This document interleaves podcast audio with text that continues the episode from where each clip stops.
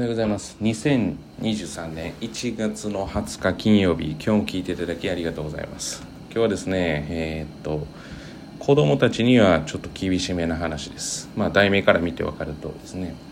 まあ甘えるなということでまあ昨日もちょっと中学校1年生には言ったんですけれどもまあやれなんでしょうかね、まあ、口を開ければ、え、親がうるさい、えー、やれ、えー、何々ができない。まあ子供の不満なんていうのはこうたくさんあるわけですよね。で、まあ、今まではですねこの話では、まあ、親御さんが結構聞かれてるかなと思って話を親御さん向けにまあそうは言うもののっていう話をしたんですけれども、まあ、いかんせんですねえー、っとまあ逆の立場の、えー、に立って話をすると、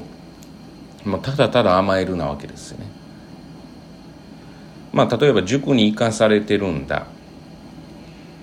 ね、行くのが嫌なんだったら例えば親説得したらいいわけでしょっていう話なんですよ。それもせず、まあ、通ってる方が穏便だからってことで通ってで勉強するのが嫌だっていうことをぐちぐち言ってるわけですよね。どっちかにしろよと。あすごく厳しいですよ。ま、どっちかにしろよなわけですよね。もう勉強が嫌なんだったら切ったらいいしそれはちょっとできないけれどももう高いところは別に目指したくないなとかってもう高いところは目指したくないなっていうふうに言い始めたらもうこれはもう心はもう高齢者ですよね。だからまあ逆に言って7080でもまあ生き生きとしてて今から何がしたいとか、まあ、残りの余生含めてこういうことを目標にやっていきたいんだっていうモチベーションでやっている方の方がよっぽど若いですよね、まあ、この話も最近しましたけどそれをやれお母さんがとかお父さんがとかうるさいとか、まあ、そういうんだったらもうやって結果出したらいいわけでしょっていう。だその結果も出せない自分の意思もはっきり伝えない。だから親としてはお父さんお母さんも不安に思うわけで別にそのちゃんと取れてたら別に文句はないわけですよね。ただ、まあ、当然ねあの今までの私がこう接してきた感じで言うと、まあ、取れ始めてでもですねまあ文句を言うわけじゃないけれどもこれだけ取れておけばよかったねとかって言われることがあると思うんですがまあ、例えば私であれば、まあ、これだけ努力してる、まあ、例えば毎回の確認テストが取れてる、まあ、提出物とかもしっかりできている、まあ、当然遅刻もしない。授業中の態度もしっかり聞けてる。だから身についてる。で、まあ、そういうことがあって万が一ですよ。万が一、まあ、それ取れないことは実はないんですけどまああの親御さんというかお父さんお母さん両親が思うほど取れてなかったと。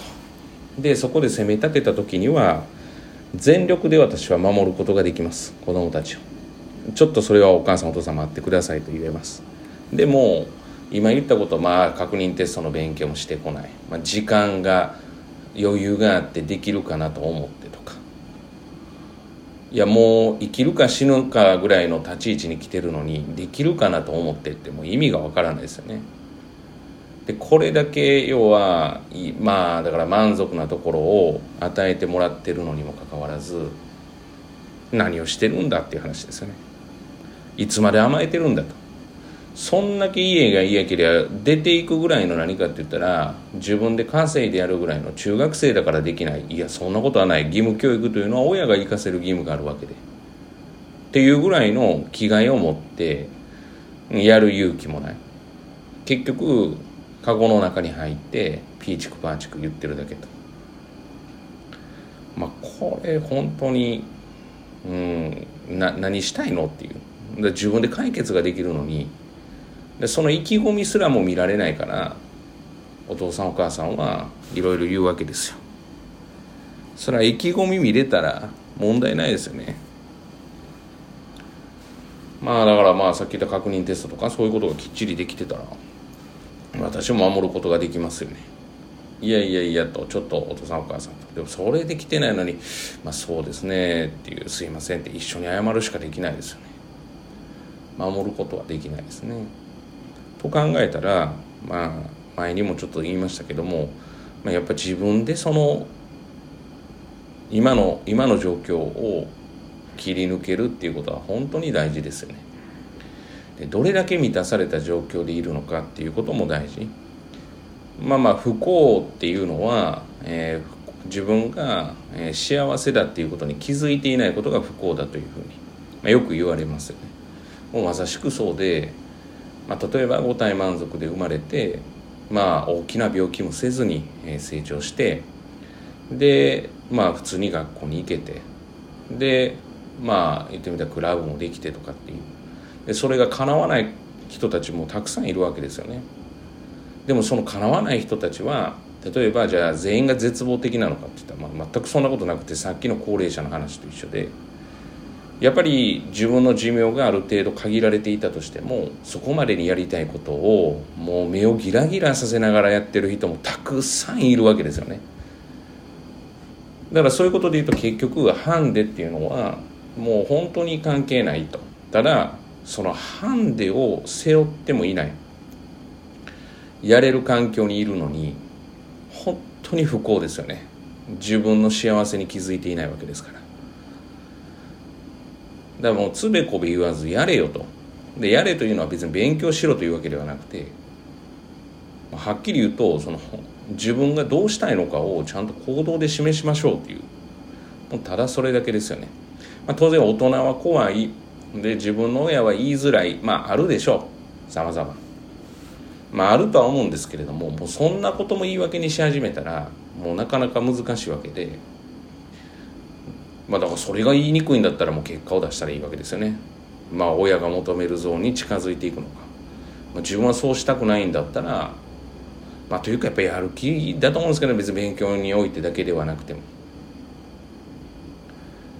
だからなんか勉強ができなくてもこの子大丈夫そうだわっていうふうに思うことだって親の目からしたらあると思うんですよね。もう常に目ギラギラさせてもう一つ一つやることに対してやっぱ向上心が半端ないと。あもう本当こういったことが大事じゃないのかなと思うので是非ですねまあ胸くそ悪いなと思われた中高生の方やったらいいんですよ。もうたったそれだけの話です。それ以外の選択肢が弱の言い方らあるかって言ったらもうないんですよね。だから勉強においてで言ったらもうやるしかないですよ。やるかやらないかでやる。ややって初めてスタートラインです。やり始めることで。でスタートラインに立てて初めて自分がそれが合ってるのか合ってないのかが分かる。もう一つ言うともっとバカにならないとダメですよね。あそうですね。うちに通ってる子供たちもそうだしもう本当に、えー、変に賢いんですよね。これやっても意味ないんじゃないかとか。やってみないと分かんないです。とにかく突き進めです。そんなことやってもなとか。そんなことやってもなっていうことはもしかしたらやり続けたら意味があるかもしれないんですよね。でもそれが意味があるかないかっていうふうに分かるためには自分でやってみないと分かんないんですよね。だから当然まあ塾に来てもらってるわけですからまあこれはちょっとっていうふうなことを思った場合は伝えますけどでもそれをやり続けることもその無駄だというふうに周りが思うことをやり続けることも大事ですよね。というわけであのブツブツ文句言う暇あったら行動に移しましょうということです。もうたったそれしかないです。はい。まあこの世に生まれて生きている時間っていうのはまあ本当あっという間なんだろうなっていうふうに私は思っていてまあそら四六時中ずっと燃えてたらしんどいかもしれないですけれども目標は下げずに高く持っていつまでも心も体も若くいられると言って変なんですけども、まあ、少年少女のような、まあ、そんな気持ちで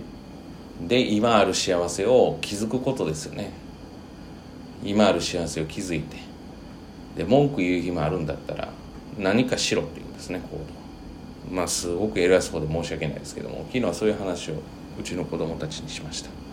うちの子供っていうのは地学堂の生徒にしました。まあ、響く響かないわからないにしてもまあまあやめるかもしれないし言ってほしいと思って、まあ、それはよくわからないというかまあそれぞれの人によるとは思うんですけれども。まあ知ってほしいなって。どんな苦労で、えー、ご両親が働いたりとかまあ要は君たちのことを思っているかっていうこと。まあなかなか気づかないとは思いますけれども、まあ、気づかなくてもいいです。自分のやるべきことをきちっとやりましょう。はい。まあたまに何かって言ったらそのどうこうっていうのはあったとしてももうそのレベルを超えたようなことはダメですよっていうことですね。そのレベルを超えたようなサボりとかは。はい。で、まあ、やっぱもうやる気満点。今の学力関係ない。もうでも絶対あげたいんだ。どうしたらいいかわからない。ぜひうちのもん叩いてください。必ずあげましょうやる気があれば何でもできますよ。はい。もうそういう人募集です。はい皆さん頑張りましょう。本日は以上です。長くなりましたが聞いていただきありがとうございました。皆様にとっていい一日となることを願いましてまた次回お会いしましょう。では。